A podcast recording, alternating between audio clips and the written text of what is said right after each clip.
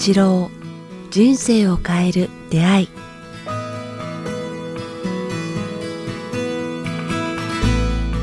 いつも番組をお聞きいただきありがとうございます。番組からお知らせがございます。この番組「人生を変える出会い」えー連動してですね今回新たに音声プログラム「瞑想の基本と実践」というものをえ北川先生とリリースさせていただきました。えーこの番組でもこれまで何度もえー瞑想の回お届けしていきますがえー今回新たにですねえー先生とスタジオでこの音声撮ってきました、まあ、そもそも瞑想とは何か、えーなぜ必要なのかから、えー具体的な方法最適なタイミングや頻度に至るまで、えー瞑想の基礎知識とポイントをまず先生にお話伺っています。そしてその後ですね先生自ら5つの瞑想の導入をいただいています、え緑色ピンク色黄金金色とピンク色そして金色と緑の瞑想ということでですねそれぞれ先生に導入をしていただいていますので、こちらホームページの方にも記載がありますので、ぜひチェックしてみていただければと思います。それでは本日の番組をお聞きください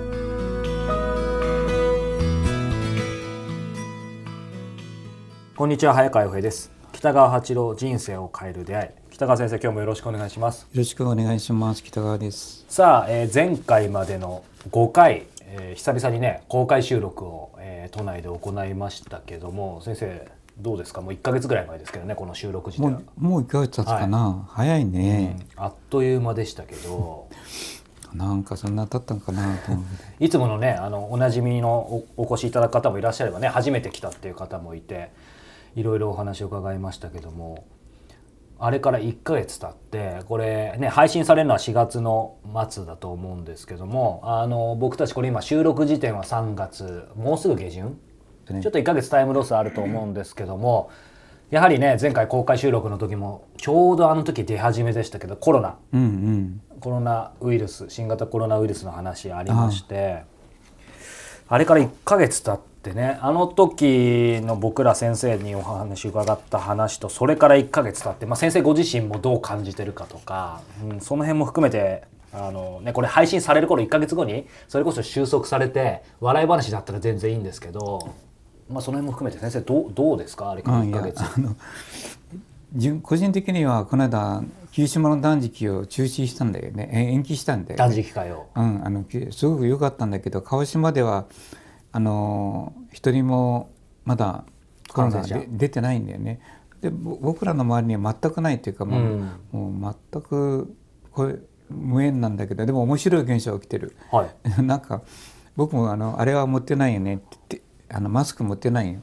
まあ、今日もされてませんよね。されてないというよりも、まあ、人からもらうしかないんだけども、あの売ってないよもうあーそうそうそうそうあの田舎町ではねティッシュも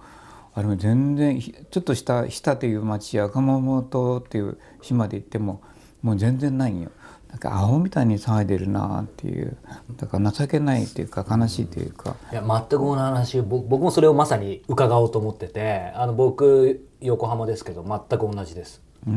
うん、おお一人様一点限りだけもうみんな走って並んで で必要以上にもう買っちゃうから一番必要な人に行かないっていうなんか震災の時にぼ僕ら、まあ、自戒も込めてですけど何を学んだのかなっていうのはちょっと思いましたけどね。この間うなんか誰かうちのが言ってたのかな。なんかおメンバーの人が来て孫にあの送りたいんだけれども、うん今1点2点残ってるから1人1点だからあなた買ってくれませんか？とか言われたとか言ってなんかこう詐欺っぽい話まで出てきて悲しいなって、でも面白いなと思います人ね。間の心ですよね。うん、なんか面白い時代に今あ面白いことを今経験してるなちょちょっと楽しんでる分がある。えー。それはもうちょっと詳しく言うとどういうことですか？なんかここの時代にしかこの時にしか味わえない時に生まれてるというかね、うん。でこの現象が何を意味してさっき言ったようにもうしばらくするとこう思い出話になるとかあなんかねそういうこう面白がる話になってしまうっていう、それがもう見えてるっていうかね、でもなんか世界中がこんな風に騒いでるのはとてもなんか面白い現象で、この風評というか、うん。うん、恐怖みたいにしか、恐れみたいなものに対して人類が人間がこんなに弱いのかっていう、まだまだとこう感じたね。なんか先生と対峙してて先月もそうですし今月もそうですけどそういう意味では全くいつもの先生と変わらず、まあ今もねなかなかこの状況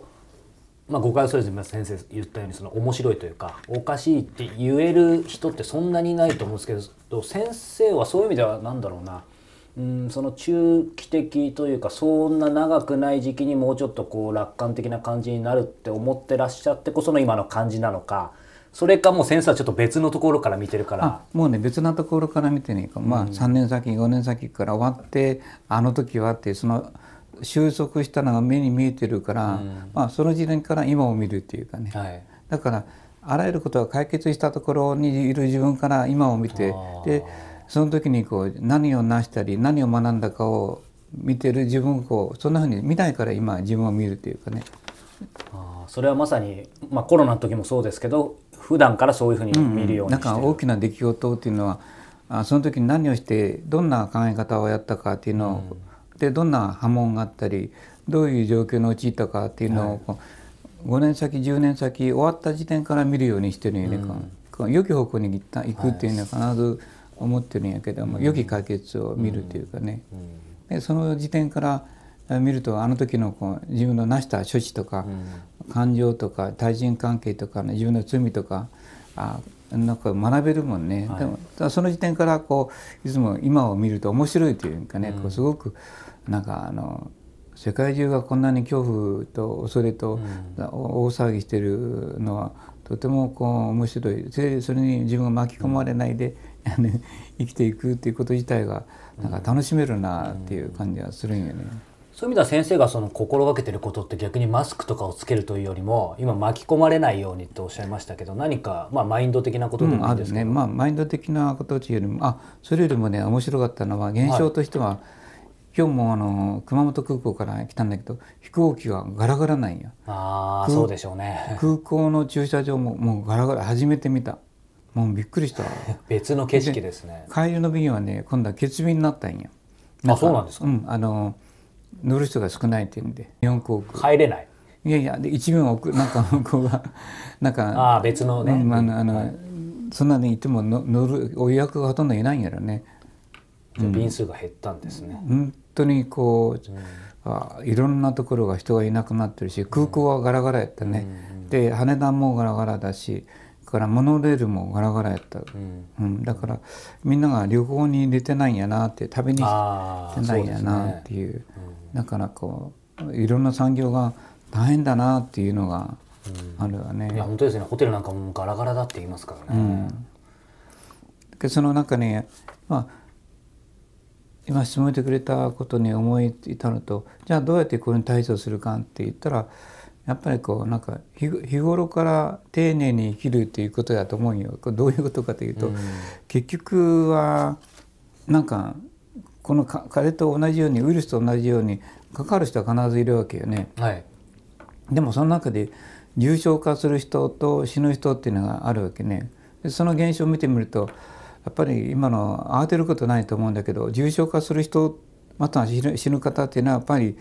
あの既往症というかね併存症っていうか病気を必ず持つ、ね、持ってる。例えば心臓病とかどんどん糖尿病が悪いってこうすごくお医者がいて、ね、同級生の医者も言ってるしからもう一つは高血圧年齢年配の人がなぜ死ぬか私みたいな年配がなぜ死ぬかって言ったら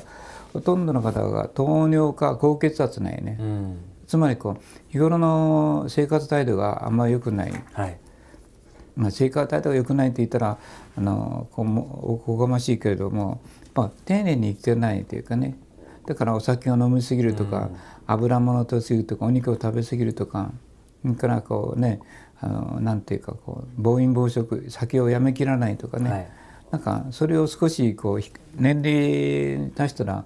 控える必要があるっていうかね、はい、丁寧に生きるということが僕は大事だと思うよ。うん、で一つはよく眠るとかね、はい、心配事をなくしていく、うん、だからまあそういう意味では人を傷つけない対立か自己主張を少なくして、うん、なんか人との輪を保っていく人生の後半に持っていくっていうかね、うん、まあ若い時はなかなかできないんだけどね。でも人生の50代に行ったら少し丁寧に生きていくということを目指していいんじゃないかな。トラブル少なかったり人を傷つけること少なかった少なかったり、うん、怒りから脱出したり、はい、恐れから自分を脱出する方向って落ち着くっていうかね、まあ、そういう意味でのこういろんな意味での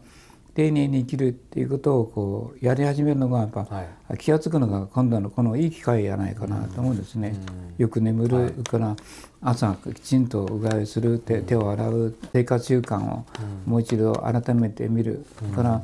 まあ傷つけた人にはこう光を送る、ね。ねでこう平和に生きるっていうことが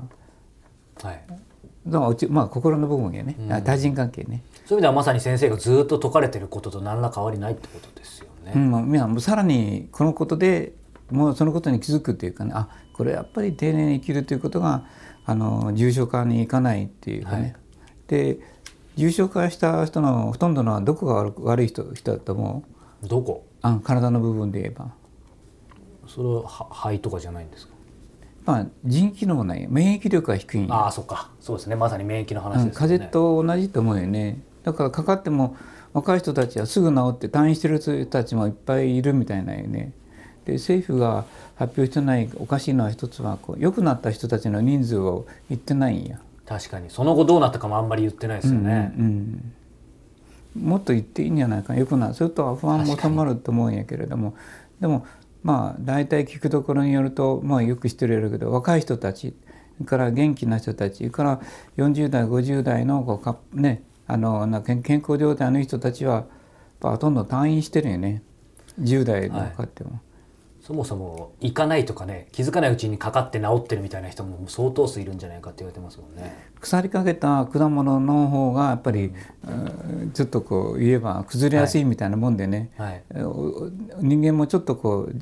糖尿病や、はい。あけ高高血圧やそれから心臓血管や併存症がある人たちの方のがやっぱりあの非常にこう、死んで死ぬ率が高いというかね、はい。だからなんかよあれによると糖尿病の人は9.2%高血圧の人は8.4%、うん。な武漢では半分近くがあ高血圧の人があの、170人か200人中半分ぐらいの人が高血圧の人だったとか言ってるけれども。じゃあ確実に関連はありますね。塩塩分を取りすぎとか、油物を取りすぎとか血管が硬いとか、うん。だから日頃の節制が今出てきてる、まあまあこうそう抽象的に言えばそういう意味では丁寧に生きるということをもう一度きちんと目指していいんではないかな。で僕の提案というのは深い呼吸よね、深い呼吸。それも自然の中自然の中に入ってね、山とか、はい。公園とか。いいですね。今換気もいいし。今から春ね、桜見に行って、風がひ、ね、西から東に流れるうそういう爽やかなところに行って深い呼吸をを心がけていくということがこう、大事なんじゃないかなと思いますね。今本当は最高の時期ですもんね。春の一番。うん、だからなんかあこれも言ってたわなんか言ってたねえっ、と最近最近とウイルスの違いってわかる？すいません出てこないですけど聞いたことある気がする。僕最近とウイルスの違いってよく分からなかったんや、はいあと最近とウイルスっていうのは別物らしいんやね、うん。だから今はあのあれはコロナウイルスや、そうですね。はい。で、えっと、例えば抗生物質は細菌には効くけれどもウイルスには効かない。細菌っていうのはこう生き物らしいんよ。生物というはいはいはいはい。だから抗生物質は効くらしいんよ。あウイルスっていうのは生物じゃないっていうかね。無生物なんだ。なんかカビと一緒なのかな。そっちに近い。定義が違うんですね。うん、繁殖するんじゃなくてななどういうのかな。あのこうなあれ触手をどんどん伸ばしていって生きていくっていうかそういうなんか菌とは違うっていうかね。違うんですね。うんということはねあの大事なことはあの、はいそこにこう菌は抗生物質で効くわけよ。おっしゃいましたね。はい。うん、風邪とかひくと、はいだから逆に抗生物質は効かないウイルスには効かないってだから風邪の症状でなんかねあの、あれを飲んでも抗生物質を飲んでもダメなんよね。全然意味ないってことですね。うん薬は効かないそういう意味でのあのあれは、カビ菌を抑えるようなものは、あの効くんだけど抗生物質は効かないよね、だから風邪の症状が出ても抗生物質は効かない。かえって悪いというかね、で下痢したら胃が荒れるから、ということは何かと言ったらやっぱり抵抗力っていうか、免疫力を高めた方がいいっていうかね、そうですね。なんか僕もずっと結構し仕事が最近3月たまたまちょっと自分で計画事が多かったんで幸運にもあんまり外に出る用事なかったんですけどやっぱりずっとこもってたら、もう気分も落ちてきてさすがにもう今走ってますねやっぱり外出て、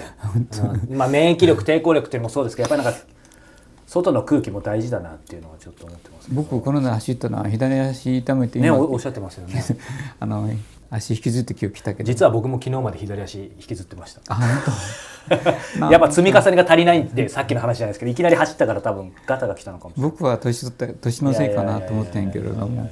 いやーなんか左足がしびれて痛い、うん、困ったもんやと思ってる。まあそういう意味ではあそんなにこうあのコロナに対してこう怯える必要はない、もう田舎では全く僕は空気はきれいだしね、花は咲いてるし鳥は飛んでるし蝶々は飛んでるし、うん。ウグイスは鳴き始めたしね、なんかこの地球を楽しむで綺麗な空気を吸うということで、なんかそう生き方とから免疫力を高め、でこの時代の流れとこのコロナの意味するところなんかを学ぶ時に来てるんじゃないかな。うん、そういう考え方の方が僕は、あみんなに進めたいね、慌てる必要ない。学びがある、はい、先生おっしゃってたようにそのなんだろうそのやっぱり日頃の生活の積み重ねっていうのを今今一度やっぱり振り返るってことがすごく刺さったんですけど最後に一つ先生いいですか？とはいえまあ、いつも逆でちょっとわざと逆で聞きますけど、やっぱり今ね直ちにそのまあその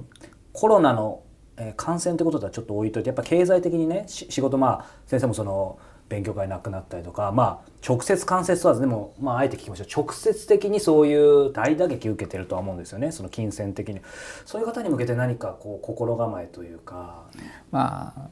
よく人かんだいけない人生は思い通りにいかんのよ。いろんなこともう昔の人もみんな、うん、歴史見てもそうなんやけど、本当に思い通りにいかないっていうかうまくいったりうまくいかなかったり時あるんや。はいうまくいかない時だけを嘆いては意味ない。無が無が無うまくいかない時にこそほら次の準備をすればいいしゆっくり生きればいいし、今まで会わなかった人に会ったり、うん、手紙を出したり本を読んだり、はい。次に備えることができるやん。うん。だけど動物ライオンとかヒョウもそうだけど襲う前にこうずっとこうねあの力を蓄えてこう腰をひねってはい。次の準備をするように、うんこんな時にこそこう楽しむっていうか、次の準備をしたらいいんじゃないのかね、なんも当てることないともうん。いい時間をもらったよって思ったらいいんやね。うん。まさにですね。うん、本当に日頃できないことがでできてるしなんか神様からいい時間休息の時間やないんやで。そうですね。あの次の展開に備えるはい。こう学びや勉強やチャンスや仕事なんかね本を読むや今まで声かけられなかった人に声をかけたりね入入院してる人にはもみ舞いに行ったりとかできるんじゃないかな、まさにそんなだからねね逆に自分を深めることができる、うん、いいタイミングですね。はい。さあ、えーこの番組では皆様からのご質問ご感想を募集しております。えー詳しくは北川八郎、えー公式ホームページもしくはメールアドレス北川アットマークキクタス .jp 北川アットマーク KIQ アルファベットの QTAS.jp までお寄せください。さあそして、えー満月の勉強会も、えー大阪、えー開催中です、えー4月の開催に続いて第2回えー5月16日そして6月20日7月18日8月22日と、えー大阪で開催されますので、えーこちらもぜひ先生の、えーホームページを、えーチェックしてみてくださいさあそして月末ですね。この番組のサポーターの方へ向けての音声、えーお礼の音声もちょうど配信させていただいているタイミングです。今月は聡明に生きるということでですね、まあ、まさにねあのこのタイミングにぴったりかなというふうに、え思うのでぜひこちらも北川八郎、え人生を変える出会いサポーターの、えホームページの方に詳細書かれてますのでそちらを、えチェックしてみていただければというふうに思います。ということで北川先生今日もありがとうございました。ありがとうございました。